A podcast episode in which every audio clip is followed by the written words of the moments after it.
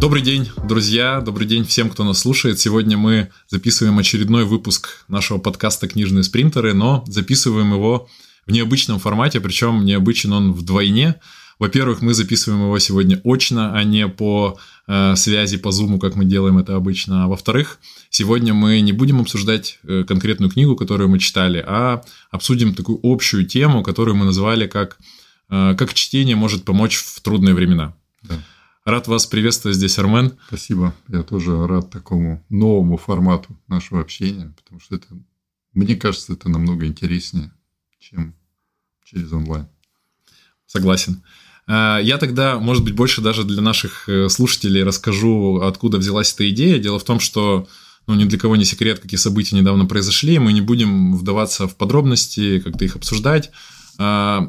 А, сделаем лишь такое наблюдение, по крайней мере, я сделал за свое наблюдение, что когда почва ушла из-под ног, когда все э, начало развиваться совсем не так, как я предполагал, э, весь быт, весь какой-то обыденный, вся э, рутина, весь обыденный процесс сломался. В том числе сломалось чтение, несмотря на то, что у нас шли чтения в книжном клубе, мы читали или собирались, я уже точно не помню, читать очередную книгу с вами в книжном спринте в парном. А, но, тем не менее, все встало на паузу, все разрушилось, и какое-то время я а, пребывал в таком непонятном состоянии. Это постоянный просмотр новостей, листание соцсетей в надеждах неизвестно, что там услышать. Скорее всего, это такая была биохимия и подпитка дофаминовых каких-то процессов. И в один прекрасный момент мне это очень надоело. Я понял, что ну так не может продолжаться бесконечно, когда уже прошло там пару или тройку, может быть, даже уже недель этого процесса. И э, я задумался о том, что ну, надо возвращаться к рутине, надо возвращаться к привычным каким-то ритуалам. Я начал бегать, э, и я дошел до того момента, что ну, надо брать снова книгу в руки. Э, во многом сейчас, оглядываясь назад, я понимаю, что это мне помогло э, вернуться, скажем так, к жизни, как бы пафосно это не звучало. И сегодня э, я хочу как раз, оглядываясь назад, попробовать этот опыт как-то систематизировать, расставить какие-то точки над «и», почему это произошло, действительно ли это произошло, или действительно ли чтение могло мне помочь, или это, э, как говорится, ошибка выжившего и предвзятость подтверждения. И, собственно, вот об этом я сегодня предлагаю нам с вами поговорить. Я... Давайте начнем. Просто я предлагаю вообще начать с того, чтобы было понятнее, что мы обсуждаем, с характеристик того, что изменилось. Как бы, вот, что вы, говорит, вот это общее определение, что ушла почва, почва из-под ног. Для меня в данном случае я бы, размышляя о том, что в принципе изменилось, потому что когда ты пытаешься как-то отреагировать, ты должен, ну, на мой взгляд, нужно начать с того, что, собственно, изменилось. И в моем понимании, прежде всего, колоссальная увеличилась неопределенность, стало намного больше хаоса, и я бы это назвал такой эмоциональной нагрузкой, потому что такая тревожность, э, люди начали делиться в силу там оценки того, что происходит, и вот это вот страхи, неопределенности и тревожность – это вот, пожалуй, третья важная составляющая, которая характеризует то, что изменилось в нашей повседневной жизни. Поэтому я предложил бы, чтобы было более структурированно обсуждать во всяком случае, если мы будем говорить, как чтение может помочь, то хотя бы в чем, как бы, да, то есть, вот, если вы согласны в том, что колоссально возросло неопределенность, тогда как чтение может изменить? А, согласен абсолютно про неопределенность. И у меня сразу напрашивается пример из книги «Поток», которую я как раз сейчас читаю. И это одна из тех книг, которое я рекомендую искренне каждому, кто находится сейчас в поисках, возможно, того, чтобы почитать, открыть сейчас, именно сейчас, потому что она во многом поможет, ну, какие-то ответы на свои вопросы найти, как она, собственно, помогла мне. И а, одна из идей вот как раз в потоке заключается в том, что а, мы патологически или там природно заточены на борьбу с хаосом, который постоянно царит в нашей голове. То есть это ментальная энтропия преследует нас всегда, потому что мы получаем кучу сигналов от разных органов чувств, куча мыслей, переживаний, каких-то воспоминаний начинают всплывать и тянут нас в тревожность, тянут нас в, от какого-то конструктивного поведения. И мы как бы заинтересованы в постоянных таких зацепках, в поисках э, структур вокруг, которые нам помогут как-то успокоиться и уравновесить, логически оправдать какое-то свое поведение. Когда вокруг происходит еще более глобальная энтропия, чем внутри нас, ну, естественно, этих э, моментов, за которые можно зацепиться, становится меньше, и в этом смысле нам, естественно, тяжелее. И если говорить уже о э, там, конкретике, почему чтение может помочь или почему оно действительно работает, хотя этому на самом деле есть даже подтверждение а, медицинские. Я когда э, задумался на этот счет, э, просто погуглил относительно влияния в чтения на стресс, ну, каждый может это повторить, сделать, э, сразу же вываливается огромное количество статей, ссылающихся на исследования Сассетского университета Великобритании, в там, 2009 году, если не память не изменяет, оно было проведено. И вывод из исследования был таков, что 6 минут, всего 6 минут чтения взаимодействия с текстом – на 68%. Я могу ошибаться сейчас в цифрах, но суть в том, что из других э, видов деятельности, таких как прослушивание музыки, казалось бы, ну что может успокоить лучше, чем музыка или физическая нагрузка, чтение работает эффективнее за вот эти коротенькие 6 минут, чтобы человека э, вернуть в какое-то такое упорядоченное состояние. Поэтому вот первый момент, который я, наверное, хотел бы отметить, что чтение, оно позволяет нам немножко упорядочить сознание. Как вы считаете? Ну, я полностью согласен, поскольку я поток читал не один раз книжку, и там ведь смысл вот этой аутелической деятельности, как там по-умному, а проще говоря, деятельности, которая привлекательна сама по себе, как бы процесс этого занятия. И я бы выделил, в принципе, только одну цитату, которая характеризует, можно объяснить все, что там написано в книге, что смысл переживания потокового состояния – это испытывать радость. И возвращаясь к тому, что чем может быть помочь, чем может помочь чтение в период большей неопределенности, это не кроме, кроме того, что это создает некую структуру, форму, которая упорядочит содержание, как вы говорили. В моем случае это все гораздо проще, то есть я просто стал больше читать и регулярно читать. И когда у тебя пост... и поскольку чтение для меня это что-то, что ассоциируется с такой размеренной привычной жизнью, то есть, когда ты хотя бы полчаса в день читаешь, ты тем самым не просто эти полчаса отвлекаешься. Отвлечься можно прекрасно и просмотром сериала, но чтение, оно тем и полезно, что ты как бы вовлекаешься в эту деятельность. Ты не просто пассивно поглощаешь информацию, там, просматривая фильм или там сериал, а ты именно читаешь, и вот для меня стало полезным тем, тем что я читаю, по-прежнему читаю регулярно, я читаю примерно, это у меня такой как ритуал, который создает ощущение, что в жизни осталось что-то э, контролируемое мной, приносящее мне удовлетворение, и то, что осталось, что бы ни происходило, это осталось со мной из того периода жизни, когда не было тех испытаний, про которые мы сейчас говорим. И вот я считаю, я как бы предлагаю вот сейчас всем, кто нам слушает, кто нас слушает, попробовать Потому что верить на слово никому не надо, у всех разный контекст. Но даже те, кто как бы читает регулярно, попробовать именно с ближайшие 7-10 дней ежедневно читать и воспринимать это как некий процесс, но если не общение с собой, то нормализации вот своего собственного состояния. То есть возьмите любую толстую книгу. я сейчас рекомендую всем художественную литературу читать и ежедневно хотя бы ну, выбрать. У меня это либо 30 страниц, либо полчаса. Вот я по-разному там, когда как получается, но я стараюсь именно, чтобы каждый день продвигаться, и таким образом получается... Ну, я, как ни странно, в марте я прочитал больше, чем в феврале и в январе.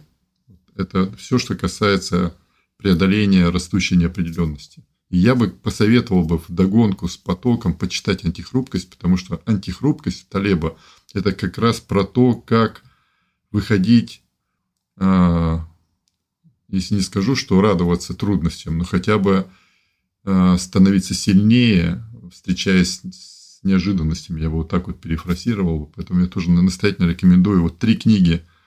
Это я так спонтанно сейчас порекомендую поток психологии оптимального переживания, Чиксент-Михая, антихрупкость Талеба и как привести дела в порядок. Алина. Как раз в последнем издании Алина, там есть целая главка пересечения с потоком, он там цитирует Чиксент Михая. Интересно. Я присоединюсь, безусловно, к антихрупкости. Более того, я ее тоже сейчас читаю и перечитываю, потому что я читал когда-то давно, а сейчас, э, ну, сложно придумать повод лучше э, прочитать антихрупкость, нежели когда все вокруг хрупко и начинает э, под тяжестью стресса внешнего рушиться. А, я хотел пару моментов добавить из того, что вы сказали относительно художественной литературы. Я у Чингсент Михай нашел тоже интересное такое подтверждение ценности художки, а если более конкретными быть стихов, и если на завершить вот эту идею со структурой, которая дает чтение, а, Чингсент Михай рекомендует читать стихи, потому что это очень структурированная форма содержания, там ритм, а, стихотворный слог, он дополнительную структуру накладывает на тот смысл, который и так структурирует сознание. И это мне показалось интересным, таким неочевидным выводом. Ну, там он говорит еще и о том, что если вы хотите еще там 80-го левела структуру получить, то нужно не только читать стихи, но и пробовать их писать. А, что такой интересный совет, на мой взгляд? Либо их просто переписывать. То есть я делаю, у меня не получается писать стихи, да, я не очень даже и старался, но у меня есть армейский опыт, и я хотел сказать про поэзию, потому что я сейчас тоже стал, пере... я даже не перечитываю, вспоминаю, потому что два года службы и часто находясь в нарядах, просто для, для того, чтобы чем-то себя занять, потому что ты ночью стоишь на посту, и кроме того, что тебе надо там просто стоять или у тумбочки, или в штабе, или там просто в карауле, то я, я много учил стихи. Я каждый день учил один стих, и сейчас я могу их просто по памяти вспоминать, либо очень интересный опыт – это когда ты переписываешь. Ты просто их переписываешь, чужие строки. И это тоже, на мой взгляд, выстраивает. И если ты определенным образом выбираешь стихотворения, которые откликаются, то это такое, как, я не знаю, аффирмация, либо что-то. Ну, мне это помогает. Интересно, как бы так создает некий ритм. Сегодня, видимо, много будет э, с моей стороны цитат потока, потому Отлично. что ну, книга Отлично. актуальная, и Отлично. я ее как раз сейчас читаю. Когда вы сказали про заучивание стихов, хотел тоже добавить мысль, которую я отметил, даже сегодня вот жене рассказал про это в контексте воспитания детей, э, она немного находится, э, мысль про заучивание. То есть я э, поймался на мысли, что ну, так сформировалось у меня отношение к заучиванию э, в образовательном процессе не самое, может быть, позитивное. То есть я э, был таким сторонником позиции, что в современном мире с современными технологиями учить э, информацию для того, чтобы ей пользоваться, ну, это ну, крайне, Google. Крайне странно, да, нужно уметь ее найти. И то ли это было в ВУЗе, то ли где-то еще. Кто-то подтвердил, в общем, во мне эти уверенности, что нынешний... Ну, инженер — это человек, не который должен все знать, а который должен уметь быстро разобраться, найти, откуда подтянуть данные, наслоить одно на другое и найти решение. И я как-то вот с этим жил, а, а в потоке я нашел подтверждение такой тоже не очень очевидной ценности заучивания, и она тоже касается вот этой э, самой психической энтропии, что когда мы учим что-то, неважно, что это, это данные какие-то, а, относящиеся к нашим увлечениям, да, есть люди, кто занимаются историей, то есть это тоже такая тема для меня была всегда странная. Ну, какой смысл учить историю, особенно когда это история какого-нибудь там а, муниципального района, а, региона, в котором вы живете, или это история возникновения там какого-нибудь Э, религиозного течения или еще что-то. Ну, кому это может пригодиться, кроме того, что это можно передать поколениям, а опять-таки, возвращаясь к технологиям, но гораздо более эффективные способы передачи знаний сейчас есть. Зачем, казалось бы? Но Ченсент Михай отвечает на этот вопрос. Э, если мы учим что-то, мы волей-неволей заполняем свое сознание, свою память данными. И чем меньше там остается места, тем меньше пространства для разгула стихии и хаоса. То есть когда мы что-то запоминаем, мы дополнительно успокаиваемся. Поэтому я вот э, хотел об этом сказать, отличный повод подвернулся. Учить стихи самостоятельно, учить стихи, э, помогать детям это делать, да, ну не то, что не скажу любить это, но делать это, это очень важно.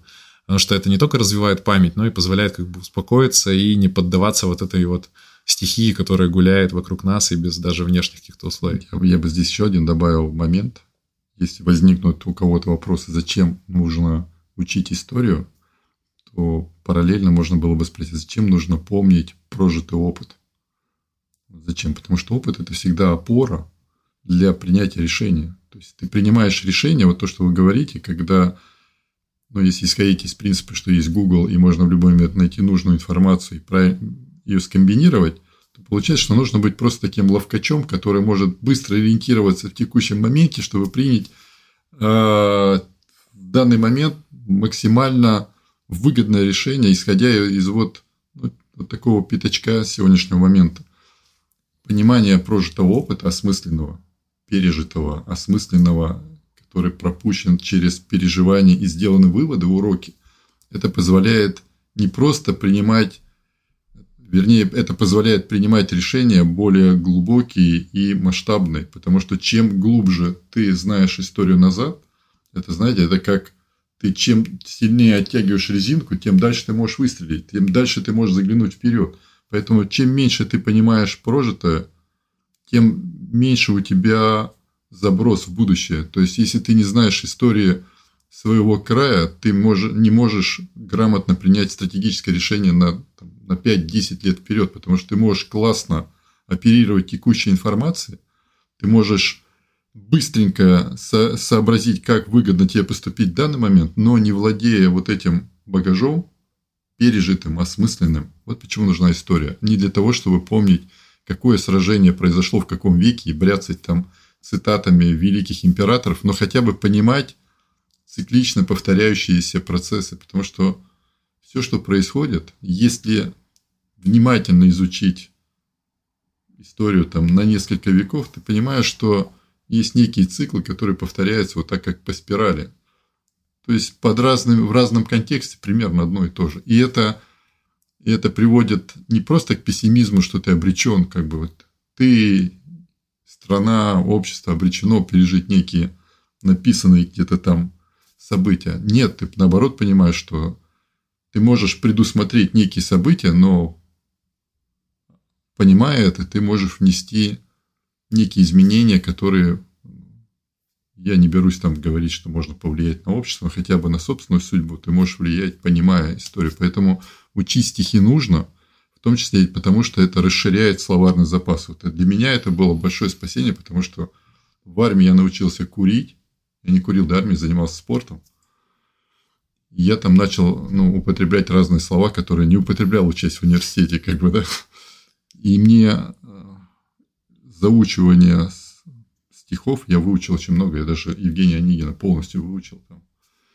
Оно позволяет до сих пор некоторые слова, которые я бы никогда не употреблял в жизни. Там, я не знаю, слово «постигать», там, слово «рачительное». То есть, это очень полезно, потому что ты иначе э, начинаешь отмечать одни и те же слова, которые слова там, по большому смыслу, одним словом. Это вот такое. Поэтому я всем рекомендую – заучивать стихотворения, можно начинать с очень коротких. У каждого великого поэта есть короткие, я сейчас не буду цитировать, потому что мы собьемся, но я поддерживаю Александра и просто призываю вас, чтобы у вас была польза от прослушивания нашего подкаста, выбрать одно предложение, ой, одно стихотворение и попробовать его заучить, и когда вам станет грустно на душе, просто про себя, про, а еще лучше, если вы попробуете вслух его продекламировать, если стесняетесь на людях, просто поставьте камеру и запишите.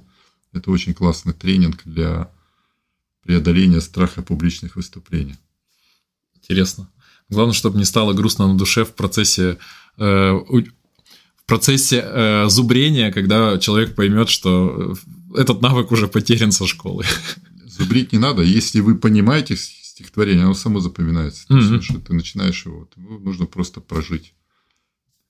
Интересная метафора про историю. А, у меня напрашивался рычаг, но тетива, а, натягивающаяся и рычаг, вне конкуренции. И рычаг, но рычаг, они же разные плечи. Ну да, да, да. да, да. А тут как бы не очень. А вот когда ты пытаешься забросить взгляд в будущее, но не хочешь оттягивать, ну, поэтому я, я настоятельно рекомендую и историю читать, хотя бы там, я не знаю, с каких-то минимальных уровней, потому что, к сожалению, я сужу по сотрудникам своей компании, с кем я общаюсь, меня пугает представление людей о истории даже не очень древней. Вот просто три поколения. То есть поколение это 25 лет.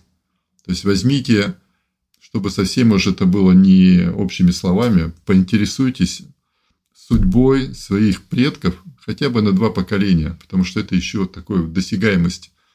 То есть, если у нас, я думаю, аудитория там 30-35 лет, значит, есть шанс, что вы еще можете пообщаться со своими дедушками, бабушками, то есть uh-huh. те, кто старше вас на 50 лет. И это как бы в тему нашего разговора, почему важно читать, я там скажу, какие, какая особенность у книг, которых я сейчас читаю. Uh-huh. Потому что вы узнаете, что в принципе никто не обещал очень легкой и расслабленной жизни. Мне кажется, что некий шок, который сейчас люди переживают от того, что нельзя пользоваться Apple Pay, или там исчез доступ, я не знаю, там к чему, там Spotify, Spotify да. да. Но это если мне судить по одно поколение старше, это э, мой отец, моя мама, мне даже неловко говорить, какой уровень жизни был у них, угу. когда в моем ну, там, возрасте 25-30 лет. Если взять еще дальше, то у меня бабушка вообще была детдомовская. Дедушка был сыном полка. И мы... Я не говорю сейчас, что надо ориентироваться на то, что там вот лишь бы там хлеб с водой были. Но, в принципе, вот это наша неготовность вообще к любым каким-то передрягам и такое ощущение, что мы все в тепличных условиях жили долгое время. Поэтому полезно читать книги. Я сейчас быстро, чтобы закончить то, что я начал – я сейчас в марте заметил, что я опять абсолютно спонтанно, я сейчас буду говорить про случайный выбор книги, я прочитал книжку Ленор Горалик имени такого-то. Вообще я не, не планировал ее читать. Это книга о том, как эвакуировал во время Великой Отечественной эвакуировалась психиатрическая больница. Ее эвакуировали с больными. И потом прочитал две книги э, итальянского химика Прева Леви который пережил э, Освенцим. И когда ты читаешь, что, что сумели люди, какие передряги с достоинством пережить, ты понимаешь, что ну как бы даже не очень ловко, не то чтобы сейчас жаловаться, но это наоборот надо воспринимать любое испытание как, ну, как вызов, как возможность проявить силу своего характера, свои способности. Я не говорю, что надо радоваться тому, что происходит, но хотя бы ну, ну видеть в этом смысл. Оглядываться, в, ну, оглядываться вокруг и смотреть, что ну, всегда есть люди, которым намного сложнее, чем тебе. Ну, безусловно, все познается в сравнении. Главное только не использовать это как отговорки какие-то или успокоительную волшебную таблетку, которая, ну вот как вы сказали, ну, конечно, хлеб с водой да, есть, и, слава богу. И не благодарить за такую радость, да, да, пережить да, да. эти испытания лучше не надо было. Но это на самом деле, если вспоминать про ту же антихрупкость, которую мы уже упоминали, это лишь подтверждает тот факт, что мы с вами все мы с вами живем сейчас в таком очень хрупком мире, с такой очень раздутой зоной комфорта, которая, рушась, э, погреб... ну, закапывает нас, а не делает нас сильнее. И вот к тем книгам, кстати, которые вы упомянули, тоже хотел добавить, что вот кроме антихрупкости сейчас очень часто упоминаются «Скажи жизни да» Виктора Франкла, «Выбор» книга тоже про узников концлагерей, про ну, опять-таки, да, сравнивать не будем. Э, про не менее, а может быть, Нет, мы скажем, уверен... давайте подойдем. Это люди, которые были в сложной ситуации, да. которые пережили сложную ситуацию с достоинством. Вот да, скажем. да, да, именно так.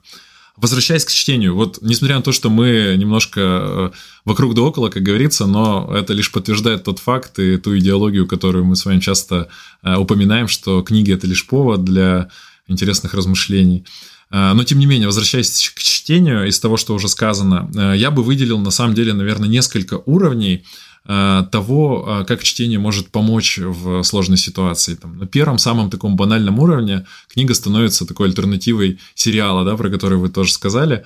А, книгу можно читать для того, чтобы просто отвлечься, просто чтобы не смотреть в это время в новости, не заглядывать там в мессенджеры, в каналы, где публикуются постоянно сводки каких-то там событий и так далее, кто очередной ушел из России и все, что с этим связано. То есть книга может быть просто отвлекающим маневром, неважно, что это за книга, это может быть какая-нибудь билетристика, легкая художка, все что угодно. Детская книга, в конце концов, может здесь тоже сработать, которую, э, читая которую ребенку, э, невольно и сам словишь э, такой эффект успокоительный. Но это только как бы первый уровень. Второй уровень, который тоже мы упомянули, это когда книга становится таким проводником структурности, как внутренней, так и внешней. Хотел особо подчеркнуть этот момент, связанный с привычками, потому что привычки, на мой взгляд, это тоже один из инструментов вот внесения такой э, ритмичности в нашу жизнь, которые помогают бороться с хаосом. И чтение как привычка это как бы два в одном. Это и сам по себе процесс, который структурирует мысли, и еще и при, будучи привычкой дополнительно структурирует жизнь. Поэтому вот э, э в моем случае как раз-таки э, чтение стало одной из привычек, на которые я начал опираться, точно так же, как и вы как вы сказали, э, чтобы вернуться к какому-то ну, ритму жизни, к которому я привык. Вот. Есть ли уровень еще более серьезный, как вы считаете? Я вообще сейчас скажу, наверное, крамольную вещь. Я воспринимаю книгу как такой расходный материал, который запускает некий процесс. То есть, причем я очень спокойно отношусь вот как к чтению как к развлечению, чтению как способу просто наполнить мысли вниманием, который структурирует. Потому что некоторые книги, я вот сейчас говорил про то, что кроме возросшей неопределенности, сейчас в жизни добавилось намного больше стало хаоса. Но возвращаясь, кстати, вот к антихрупкости и про то, что мы сейчас живем в таком мире, где там... Я думаю, что мы всегда жили в таком мире. И там вот у Талеба есть э, такой красивый притча приведена, пример про то, что индюшка, которую откармливает дню благодарения, она тоже думает, что у нее все хорошо до да, того момента, пока ее. Причем там... максимально хорошо и накануне, да, да, накануне да. этого Поэтому дня. я думаю, что мы всегда живем в одинаковом мире, просто по-разному к этому относимся. Я не к тому, что надо быть постоянно в тревожности и ожидать какого-то.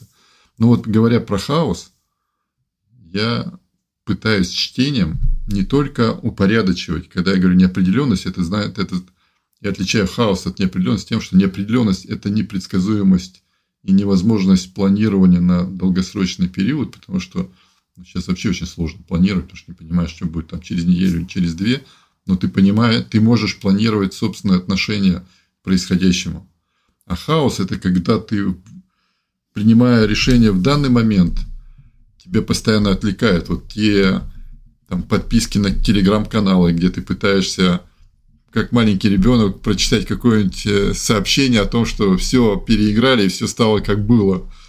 И первые две недели я именно так и делал, что читал ночь, что все, все, вот все, это как будто как дурное солнце, шутка, да, все закончилось. Но хаос – это когда тебе очень много отвлечений, и в данном случае есть возможность через чтение, кроме того, что это вот э, проявление такого правила, как береги порядок, и порядок сбережет тебя, то есть ты продолжаешь, несмотря ни на что, следовать своим привычкам и правилам, регулярно читать, регулярно там думать о чем-то если недалеко заглядывая в будущее, то о том, как ты проявляешь свои ценности, то есть как ты принимаешь решения.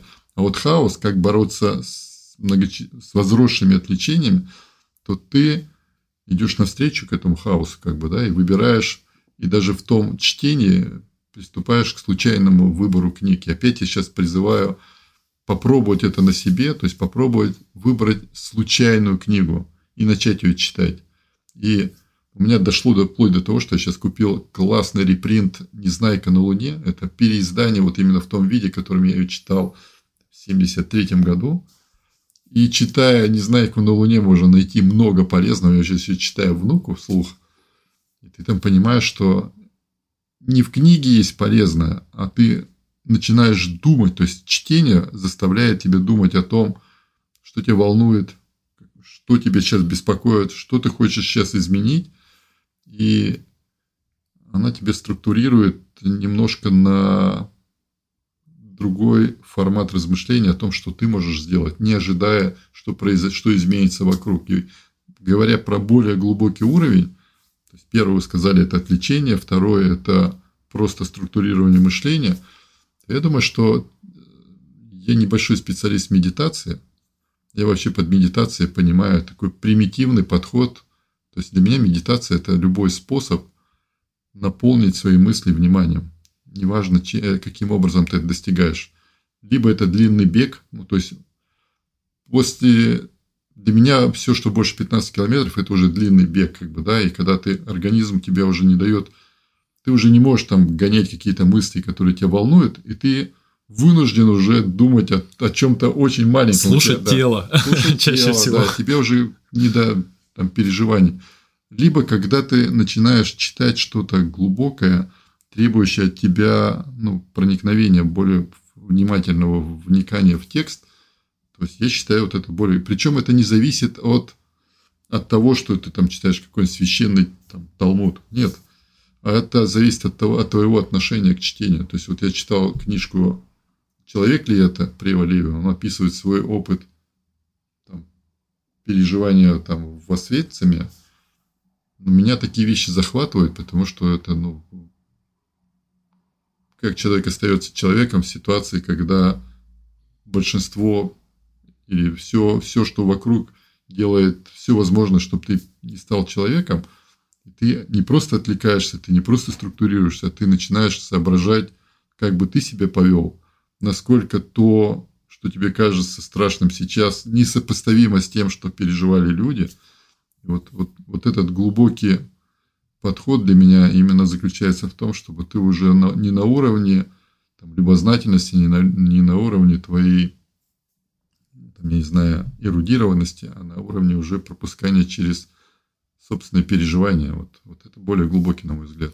Ну да, то есть в этом случае книга, э, э, ну или там выбор книги или ее чтение, оно позволит вернуться к тому, что тебе важно, к тому, что ты можешь сделать, э, если книгу читать не только исходя из желания сконцентрироваться на чем-то конструктивном или... Слушайте, ну вот простой пример. То есть описывается, как человек, находясь ну, на грани жизни и смерти, начинает понимать, сколько он не додал своим близким, как много он упустил, когда его семья была рядом, а он занимался какой-то ерундой. И ты начинаешь понимать, что не обязательно доводить до каких-то крайностей, чтобы вот ты этим озаботился. И закрывая книгу, ты еще некоторое время начинаешь соображать, что ну, слава богу, что у нас все здорово, как бы, да, uh-huh. по сравнению с тем, что читал в книге, это, конечно, небо и земля, но ведь все люди одинаковые, и не обязательно доходить до крайности для того, чтобы задуматься, чем ты занят в данный момент, о чем ты думаешь, и насколько важны те задачи, которым ты, как тебе кажется, занят с головой, по сравнению с тем, что ты не, не додаешь внимания своим, внимания своим детям, близким, насколько важно то, что ты называешь своим делом, а в действительности ты просто прикрываешься ну, тем, что ты боишься принять какое-то важное решение. Вот. И это очень важно. И таких книг много. Любая книга может стать вот таким глубоким, uh-huh. не хочется какими-то там важными словами, трансформационным эффектом, но это во многом зависит от того, как ты читаешь. Ну, это э, такой способ сдуть пыль, возможно, э, и взглянуть на какие-то вещи, которые уже под слоем повседневности какой-то утонули, поэтому чтение и сложные времена здесь могут помочь в этом отношении вместе. Пишите книги сами.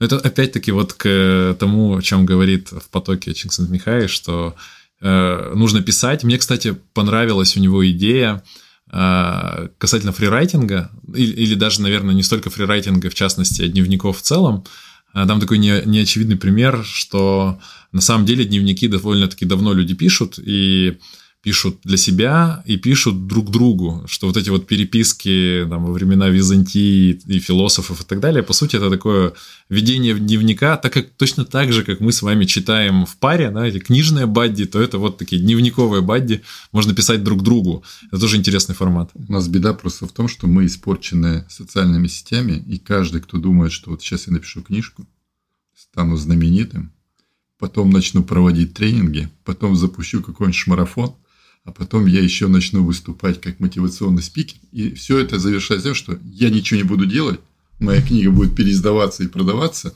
и ну вот это, это не воспринимается как именно работа над собой. А если ты начинаешь писать просто для себя, потому что тебе так легче. Вот если бы каждому сказать, что слушайте, пишите, представляете так, что вообще никто не будет читать, кроме ваших близких. Вот я пишу для своих внуков, и самое важное, чтобы ты получал удовольствие от того, что ты делаешь. У меня есть глубокое убеждение, вот Александр не даст соврать, потому что я покупал очень много книг, а еще больше читаю, ничего не покупая. И у меня есть стойкое убеждение, что 9 из 10 авторов писали книгу, и потом даже ее не перечитывали. Да. И, даже, и я также, когда писал для того, чтобы ее издать, слава богу, что я потом не издал. мне хотелось ее побыстрее закончить и забыть про нее, потому что вот когда там тебе ставят в условия, сколько это должно быть страниц, как нужно так написать, чтобы ее покупали. Это немножко про другое. Это тоже имеет право на существование, но вот то, что сказал Александр, и то, что я вам рекомендую, не только читать, а попробовать еще, кстати, переписывать книги. Я тоже пробовал. Просто берете текст, который вам нравится, и попробуйте его переписывать. Вот тех, у кого не идет фрирайтинг, либо не идет, ну, вот есть я сталкивался, регулярно сталкиваюсь с людьми, которые ну, мне не получается писать дневник, я не знаю, о чем писать. Ну, попробуйте просто переписывать. Это тоже интересно, потому что вот, как бы все раскладывается по этим строкам, как бы вытягиваешь мысли, если не собственно написанными строчками, то хотя бы переписано. Да, но это мышление письмо. Именно... Структурирование. Это структурирование. То есть ты начинаешь думать, начинаешь читать то, что ты написал, повторно думать.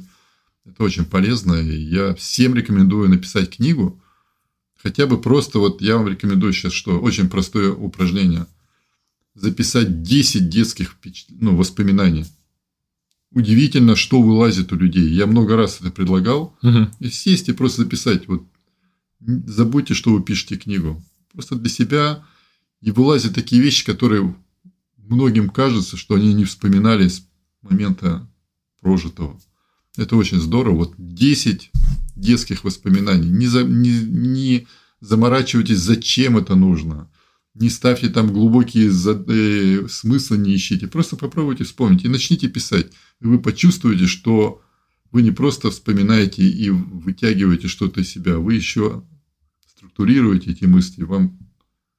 Потом, если вы еще попробуете это вслух прочитать, а если вы это еще попробуете вслух прочитать и записать на видео, просто сядьте одни в комнате.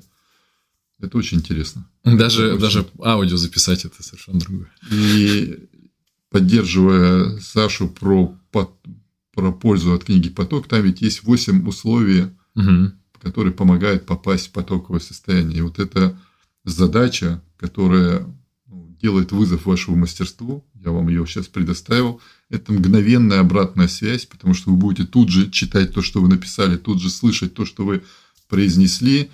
Это ну, некий выход за пределы вашей способности, и там же будет элемент игры. Вот попробуйте, я сейчас там не буду отвлекаться от темы чтения, а то мы далеко уйдем. Но я бы хотел бы, чтобы вы не просто нас слушали, а попробовали, так будет больше пользы, и так вы почувствуете меньше будет сомнений, что вы зря потратили время на прослушивание того, что мы тут говорим.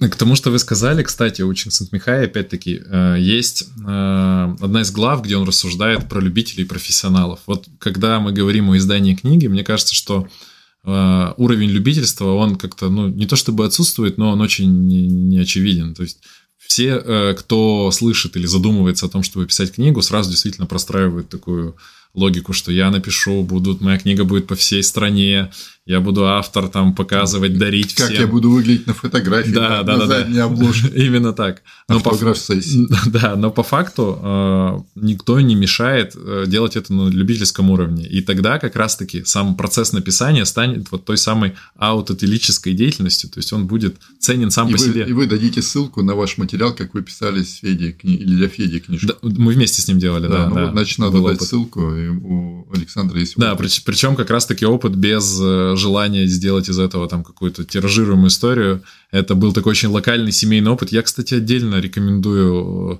надо воскресить эти материалы, которые я делал тогда, потому что это, ну, клевый, на мой взгляд, такой experience, который с ребенком можно прожить.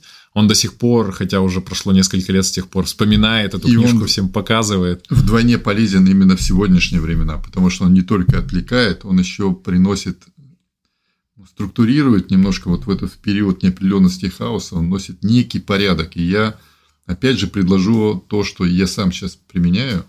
Я себе устроил такой челлендж. Поскольку я пишу письма детям и внукам, а очень сложно вот сесть и что-то придумать. Тебе нужна какая-то точка конденсации, вокруг которой у тебя будет нарастать какой-то текст, потому что я ведь не писатель, чтобы сесть и вот каждый день выдавать там на гора. Я себе придумал такой челлендж – 100 автопортретов.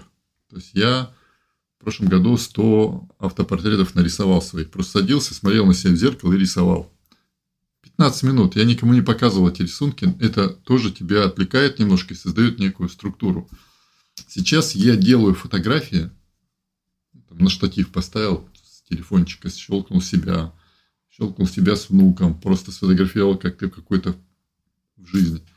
И вот фотография становится точкой для того, чтобы ты начинаешь отталкиваться от того, что есть на фотографии, потом начинаешь все равно всплывать какие-то воспоминания, либо какие-нибудь идеи на будущее, либо ты просто описываешь, что с тобой происходило сегодня. Это такой классный, опять же, способ взглянуть немножко отстраненно на ситуацию. И я с 1 марта, с 26 марта я начал вести отдельный дневничок. То есть в марте 20 я вел отдельно, когда начались вот эти вот локдауны и прочее, и нас впервые закрыли, как бы, да. Я начал, купил у вас же, кстати, фалафель или как да, называется? фалафель. Фала, такой блокнотик. Угу.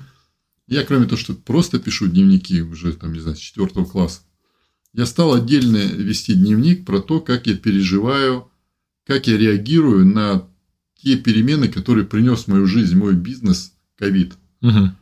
Я начал записывать это все отдельно. И мне это... Я вел его буквально 4 месяца, пока у нас все это как бы так тихонько рассосалось, и мы привыкли как бы к этому. Но мне это очень выручило, потому что я смотрел, ну, немножко со стороны. То есть, я там сфотографировал людей в маске. Поначалу мне казалось дикостью, еще и заставляли перчатки носить тогда. Я вот это все я описывал как бы вот так отстраненно. Это немножко, не, я же не немножко сильно помогал. И вот сейчас я начал такой же отдельный дневничок, когда я пытаюсь понять, как я реагирую на то, что происходит вокруг, трагические события, на ужасные события, но тем не менее жизнь продолжается, и если там неделю можно быть в оторопи, да, и потом ну, невозможно, жизнь продолжается, как бы, да. Я вот такой дневничок для себя. Слава богу, я исчез из Инстаграма, удалил вообще свой аккаунт в Фейсбуке. И это, кстати, классная штука, потому что ты становишься честным. Ты не просто там для сторис, что ты думаешь, запилить бы сторис. Я с 26 февраля вроде раз заходил в Инстаграм, чтобы его закрыть, и поскольку быстро не разобрался, как его вообще удалить, пока не удалил, как бы. Фейсбук его просто удалил, там проще. Попробуйте для себя вести дневник.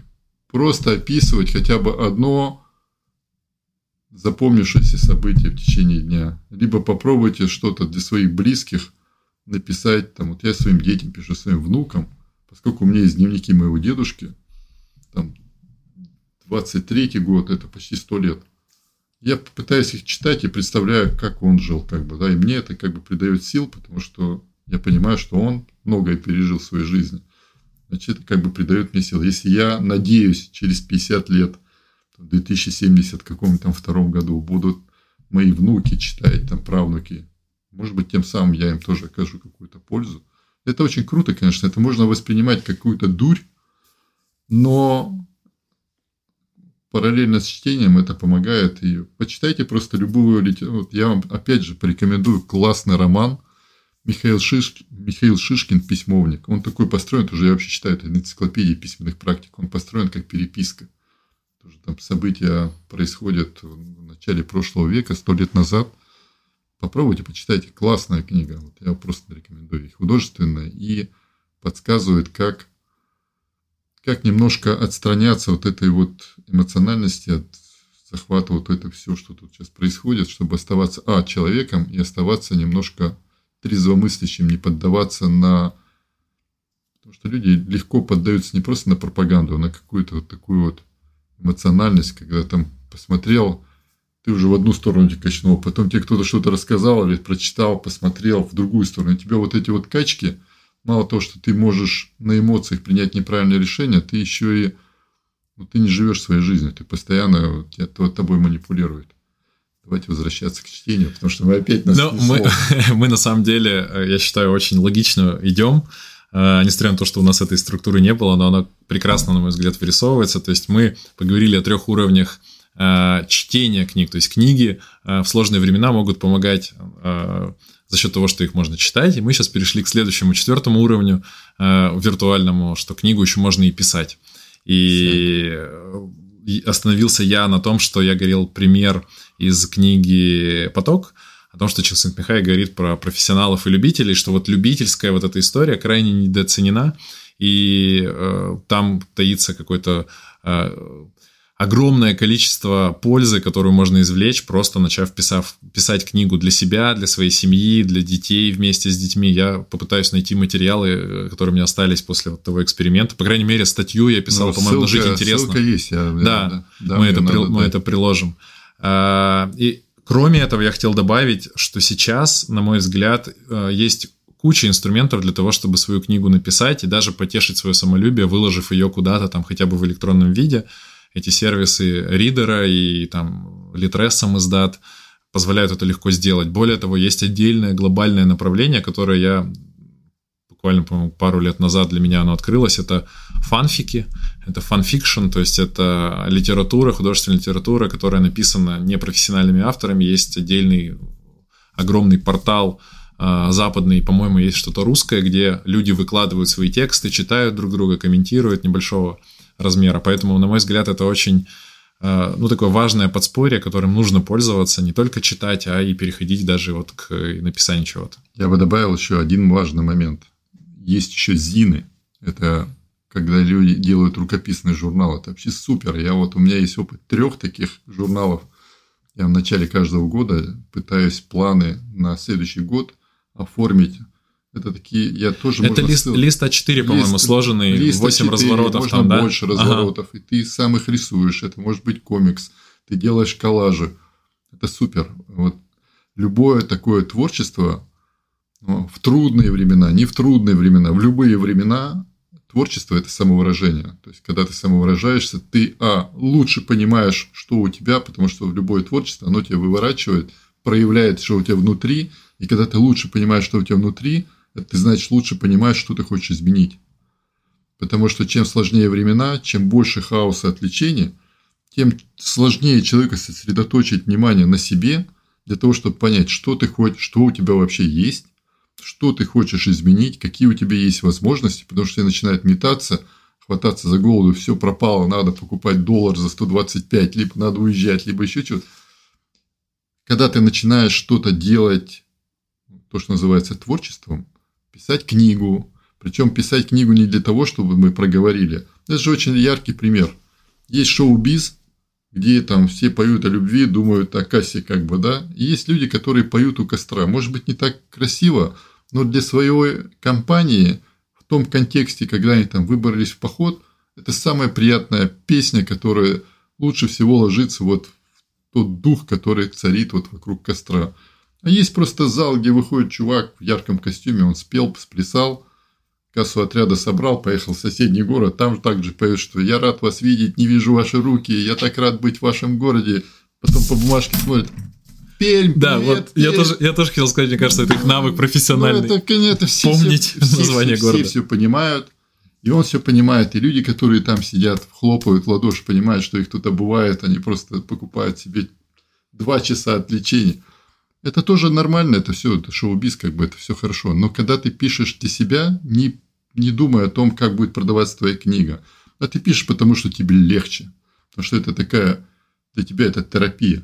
Либо ты это делаешь, потому что тебе хочется что-то передать своим детям. Потому что вот в моем случае, например, у меня есть отличный контакт с моими детьми. Но поскольку они живут далеко и собираются не так часто, у меня не получается, что вот они собрались, а я говорю, давайте сейчас сядьте, а я вам расскажу о том, как я вижу, как бы я хотел, чтобы были отношения в вашей семьи. Мне гораздо проще сесть и написать это в форме письма, и потом им собрать типа книжки, там подарить на Новый год или еще. Потому что, ну, это у меня не получается такие пафосные беседы по душам там и прочее. Ну, это и я... странно, как минимум. Ну, это и как Это вне ну, контекста, мне кажется. Нет, у кого-то, может быть, получается, у меня так просто не получается. И поэтому гораздо проще иногда написать, и это будет искренне и складнее. Поэтому, опять же, я все это пытаюсь, чтобы была какая-то практическая составляющая у людей, потому что они инвестируют, даже если они смотрят на двойной ускоренный, какая-то была польза.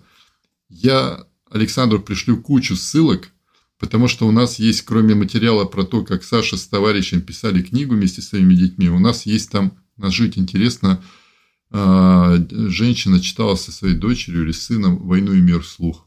Они там в течение трех месяцев. И это было не просто потому, что им надо было прочитать эту книгу, потому что это было время, проведенное вместе, объединенное какой-то некой целью постичь вот это великое произведение. И поскольку Александр сказал уже про четыре уровня чтения, я бы отметил еще один очень важный, потому что чтение как поскольку в трудные времена очень нужна поддержка, а поддержку ты получаешь, когда ты взаимодействуешь с другими людьми. Вот чтение – это отличный повод для общения, для того, чтобы ты что-то рассказал интересному тебе человеку. И поскольку ну, Саша лучше меня расскажет про сервис BookFit и про телеграм-группу, где люди объединяются для совместного чтения, не потому что они у них не хватает дисциплины прочитать книгу, потому что коллективно это интереснее, потому что обмениваясь опытом, мнением, ты получаешь больше даже, чем делишься. И это, опять же, очень важно с близкими. У меня буквально вот неделю была в гостях дочь, и поскольку всегда получается лучше общение, когда ты говоришь о том, что тебя цепляет. И вот я ей тут же рассказал про книгу, которую мы обычно обмениваемся, что мы читаем, и она за эту неделю прочитала вот этого Прейва Леви книги про две книги там периодическая система и человек ли это. Вот она прочитала книгу, и я понимаю, что это такой повод для общения. То есть, что ты читаешь, что ты рекомендуешь, что ты взял из книги. Это повод общения с детьми, с внуками, с близкими. Это повод сделать хороший подарок. Если вы хотите кого-то поддержать, порекомендуйте что-то почитать, либо подарите книгу. Вообще лучше ну, я ничего не могу придумать. Поэтому вот этот уровень про чтение как общение, это очень здорово. И я предлагаю вам найти напарника для чтения какой-нибудь важной для вас книги. Либо я сейчас пробую через FaceTime читать, поскольку живу далеко от внука, то когда я не могу почитать с ним вместе, через FaceTime даже почитать, там через Skype, через Skype как угодно. Это тоже очень здорово. И если вы попробуете, если вы попробуете просто по найти стихотворение, которое вы можете прочитать какому-нибудь близкому человеку.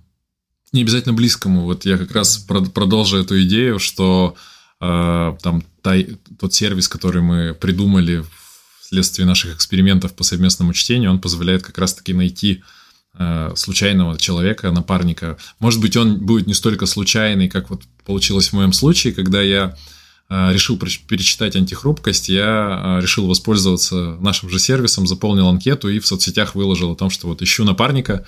Если хотите, пожалуйста, вот ссылка заполняйте, и, возможно, алгоритм сведет нас с вами – а если не сведет, то вы, возможно, получите какого-нибудь э, другого собеседника, э, заявившегося на эту же книгу. Ну и вот я таким образом нашел себе партнера.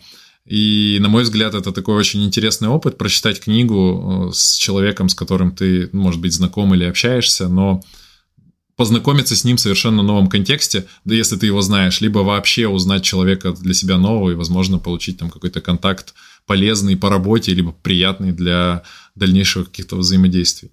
Вот, поэтому я тоже подчеркну, что мы ссылки оставим, призываю вас пробовать пользоваться. Знаю, насколько после первых наших экспериментов оказалось страшно людям это э, дело, заявиться на парное чтение, потому что там огромная уйма страхов. Мы сейчас пытаемся там придумать э, продукте, как это дело максимально нивелировать, потому что люди боятся, а кто им попадется. Люди боятся не попадется ли им какой-нибудь там странный человек, а не будут ли они странным человеком по отношению к тому, кто с ним будет читать, а вдруг это, а вдруг, ну, очень много проблем, как оказалось, есть в этом процессе, связанных с нашими какими-то внутренними неуверенностями.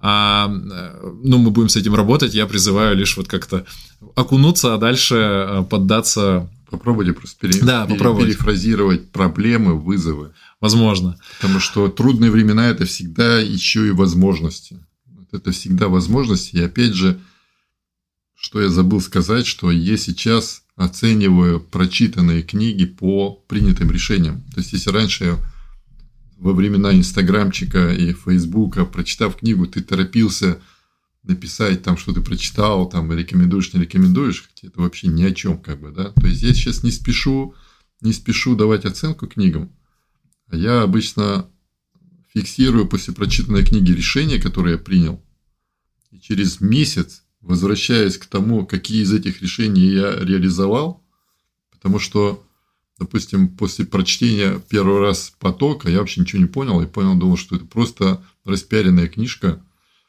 Я ее там раза с третьего или с четвертого, я могу дать ссылку, я сейчас пишу по всем книжкам шпаргалки, то есть я не просто делаю цитаты, там, пометки, которые там блеснуть какой-нибудь потом умной мыслью, а я пытаюсь понять, как я могу реализовать, вот что это может изменить в моей жизни. То есть на практике, потому что принцип-то простой. Знать, значит уметь. Если ты там прочитал 54 килограмма книг за год, но ничего в своей жизни не изменил, ну ты просто такой умник, который может быстро отвечать на вопросы, но не можешь их применить в жизни. Поэтому я бы рекомендовал попробовать, поскольку вы, надеюсь, откликнетесь мою просьбу случайно выбрать какую-то книгу почитать, попробуйте задавать себе вопросы, что после каждого подхода к книге, я это называю подход к книге, то есть вы почитали, а потом спросите себя, что это вообще ну, может, как может быть полезно вот, в той ситуации, в которой вы находитесь, какие решения вы примете после прочтения этой книги. Потому что если вы просто почитали, восхитились, вам кажется все так супер – но через полчаса вы уже не просто не можете ничего вспомнить, вы, может быть, и будете помнить главных героев, и там сюжет, и все прочее, но это никак не повлияло на вашу жизнь. А как может быть повлиять жизнь на ваш, ну, как может повлиять чтение на вашу жизнь? Либо изменить состояние, в котором вы находитесь.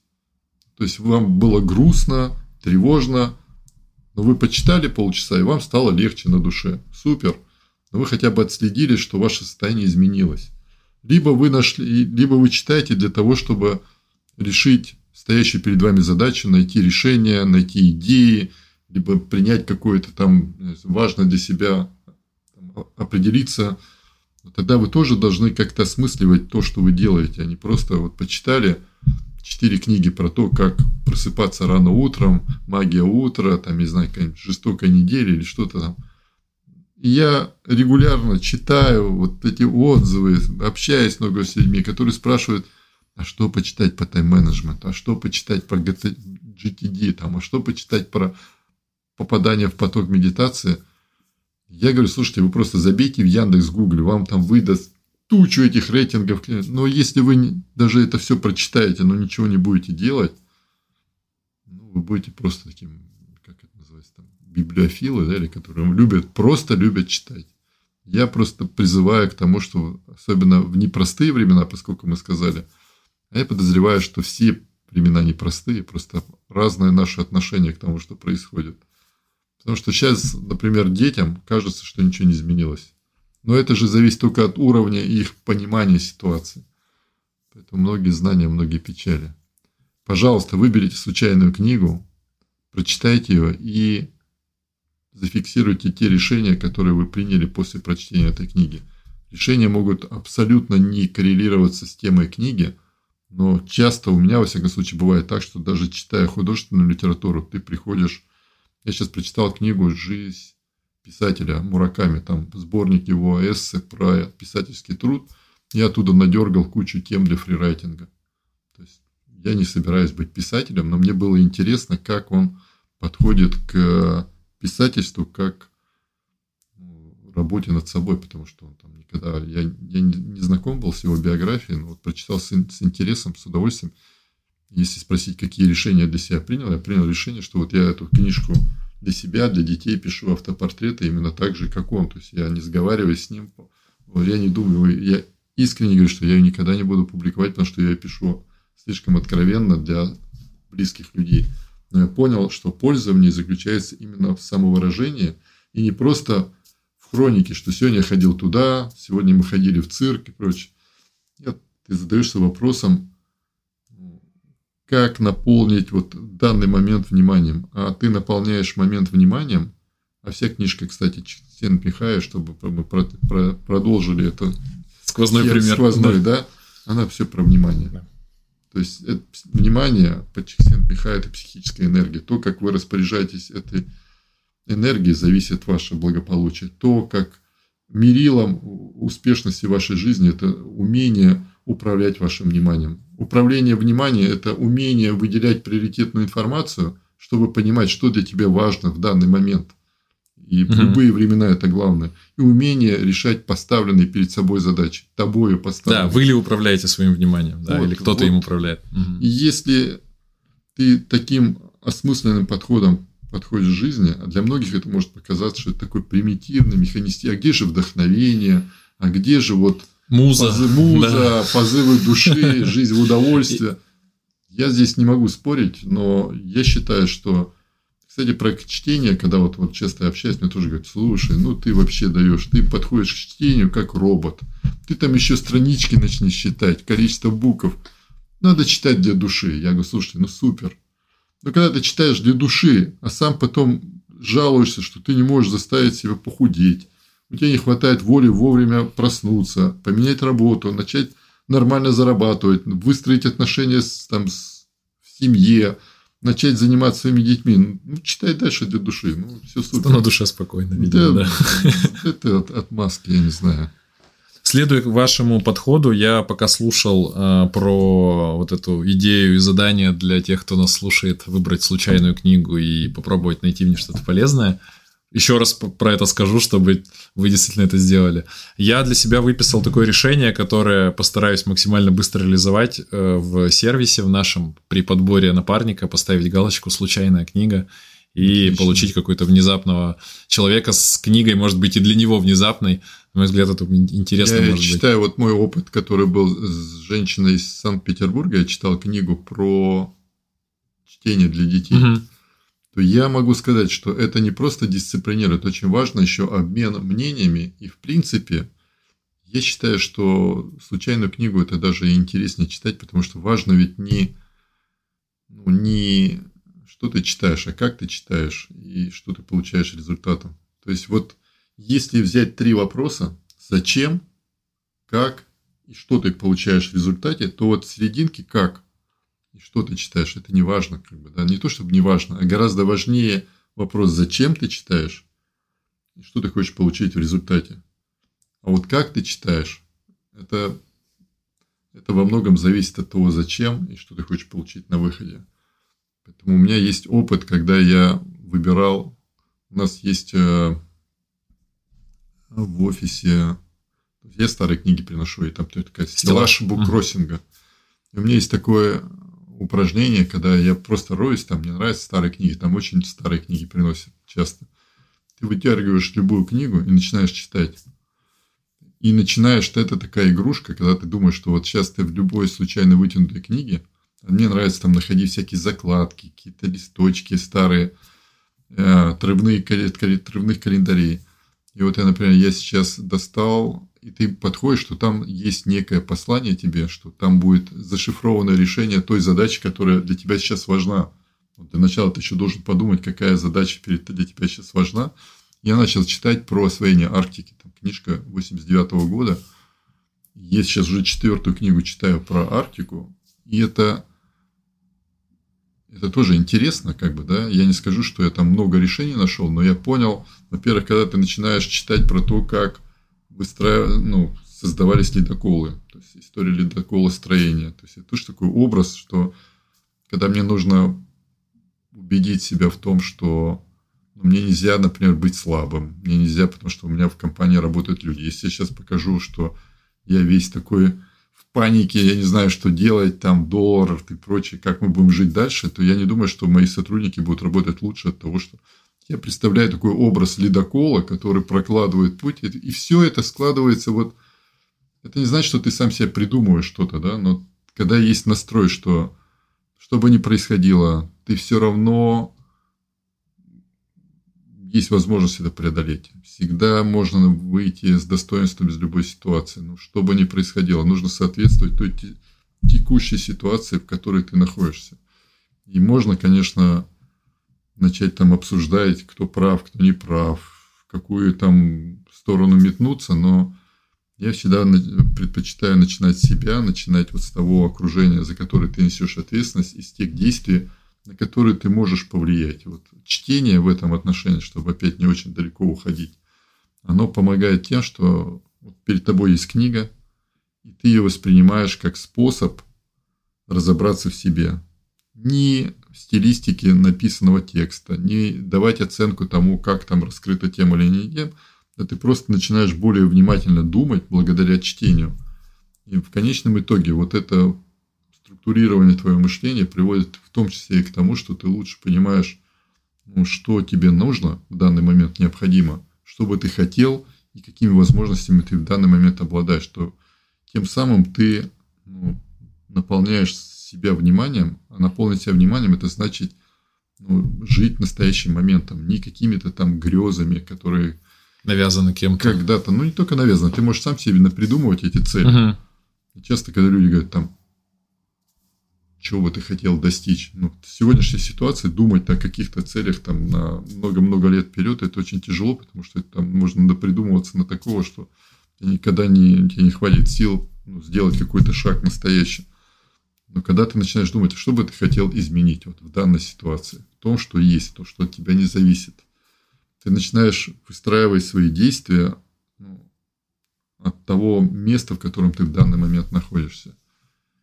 И конечно, сейчас, что бы ты ни начал делать, вот если ты говоришь, о чем вы говорите, какие книги, да, сейчас, разве это важно? Ну, вот там-то Да, да, ну, можно так, конечно, жить. И все ты можешь сопереживать, все ты можешь делать, как бы, да, но, но в любом случае, там, что бы ты ни сделал, ты всегда будешь нехороший, потому что будешь там одних защищать, другие скажут не то, других начать, эти не будут, и ты будешь вот в этой раздерганности. Проще вот начать-то вот, вот в данной конкретной ситуации, что зависит от тебя, что ты можешь сделать, что, как ты можешь повлиять на тот ближний круг, который зависит от тебя. И вот книга, чтение, она во многом тебя прижимает к настоящему. То есть ты не уходишь куда-то там в сторону, начинаешь размышлять о процессах, на которые ты очень слабо влияешь. Мне кажется, тут еще хороший пример был у Кови в его семи навыках. который как раз говорил про круг влияния, круг забот, который как раз говорил про проактивность. Это первый навык, что мы должны отделять э, реакцию от э, действий, которые мы, точнее, стимул от реакции, останавливаться и реагировать в соответствии с нашими внутренними ценностями, а не какими-то инерцией или инстинктами и так далее. И книга как раз вот может быть таким инструментом проактивности, затормаживая, управлять нашим вниманием, возвращать нас к а, тому, что действительно там нам важно, что с нами происходит, и не поддаваться всему, что э, идет вокруг.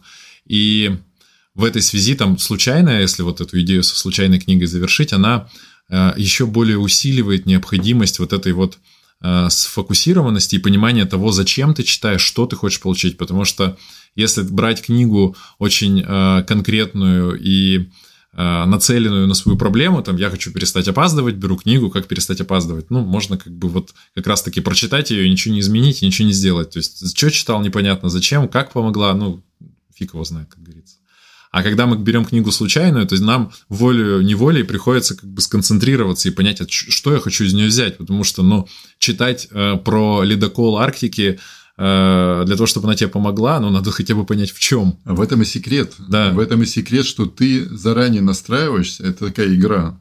Может быть, отчасти обман, что угу. ты настраиваешься. Я сейчас так детей... Ты даже вынуждаешь себя настраиваться. Сейчас. Я ему говорю, что слушай, вот мы пока идем отсюда, там, скажем, до... Вот мы ходили тут недавно в цирк. Я говорю, слушай, вот сейчас заодно ты должен 10 шифровок прочитать, вывесок, и там будут подсказки. И вот он ходил, и мучился, читал эти вывески, и потом говорит, какая подсказка, нам надо быстрее идти. То есть, когда ты настраиваешься, то есть, это же тоже такая э, настрой на восприятие. То есть, часто кажется, что мне нужно знать, чтобы увидеть, как бы, да, а есть наоборот, что мне надо увидеть, чтобы узнать. Потому что наш настрой на то, что про что бы ни был этот текст, там есть что-то полезное для меня, заставляет тебя думать, а полезное для чего, а какие у меня есть вопросы, на которые здесь спрятаны ответы. Вот в этом прелесть такого осмысленного чтения, а не когда, что вот тебе дали умную книгу, потому что перед тобой четыре поколения читало, и всем им нравилось. Всем хорошо было. Вот у меня как бы папа был военный, дедушка был военный, и мне, естественно, подарили книгу будущих командиров. Сказать, читай, ты тоже будешь военном училище учиться. Я думал, блин, Суворовское училище, потом военное училище. Я ее прочитал, ну, не легла мне книжка, я разорвал вот эту как бы традицию. Не стал военным, но в армии служил, как бы, да. Но вот я, вот это подход. А может быть, если бы там вот и другой подход был, что вот мне говоришь, что вот у тебя способности, ты хочешь, ты будешь физиком.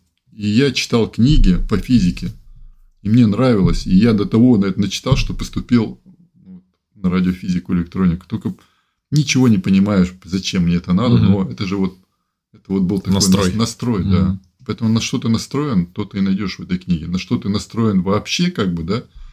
То есть, ну, есть люди, которые привыкли на, к чему-то одному, они во всем видят то, с чем они работали. Ой, ну что, я думаю, можно да, подводить давайте, итог. Давайте. Я вспомнил, э, на самом деле, э, анекдот, который, на мой взгляд, э, утра... начнем с того, что анекдоты это утраченный жанр, но, но тем не менее, анекдот вспомнил, и он очень иллюстрирует то, что мы сейчас сказали.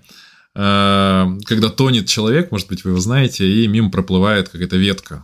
А он очень набожный и говорит, читает молитву, и говорит, «Ну, Господь мне поможет, мне Господь поможет. Проплывает ветка чуть больше, он там Господь, помоги мне, дай мне шанс. Я всю жизнь был э, верен тебе, твоим всем заветам там и так далее. Проплывает бревно.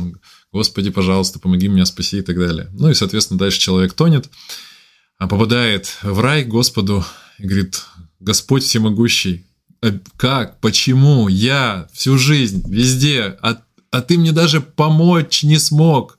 Он, так я вроде там палки кидал, бревна посылал.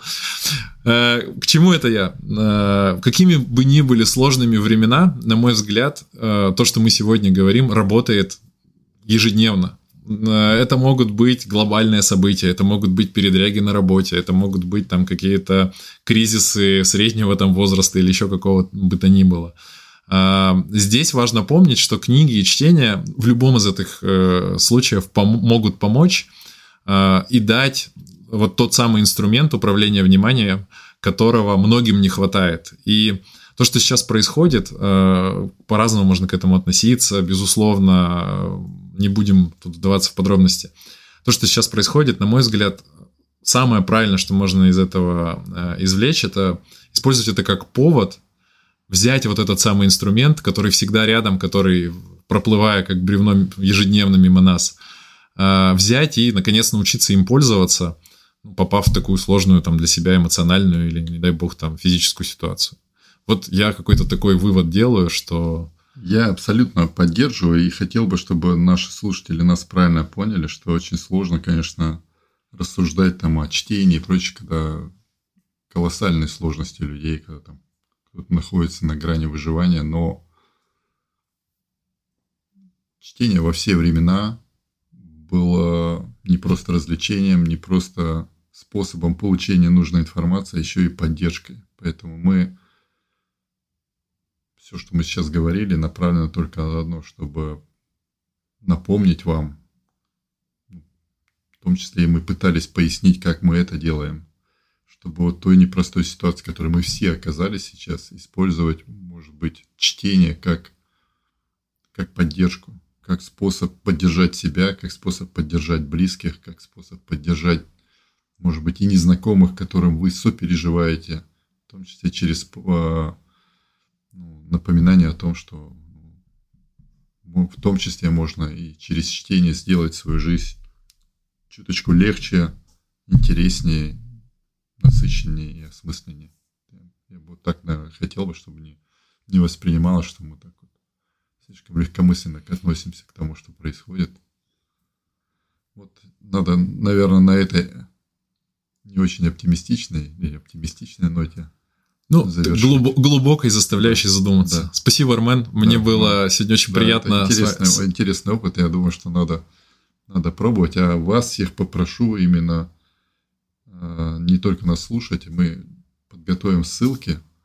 В том числе у меня огромная просьба к вам подумать, какую случайную книгу вы можете почитать, какое стихотворение вы можете выбрать для того, чтобы заучить. Я много раз делился там своими любимыми стихотворениями, ну, без меня найдете. И попробуйте использовать чтение как повод для общения, для поддержки тех людей, которые вокруг вас. Может быть, через то, что вы кому-то подскажете, что можно почитать. Может быть, поделитесь теми решениями, которые вы приняли после чтения, которые помогли вам. Это, это очень важно, потому что как бы мы тут не пытались друг друга поддержать, всегда есть люди, которым требуется ну, хотя бы доброе слово и вот такая рекомендация, если вы не можете сделать чего-то большего. Либо вы уже делаете чего-то большего, но в том числе и поддержку через, через вот рекомендации, через, может быть, даже то, что вы подарите кому-то книгу.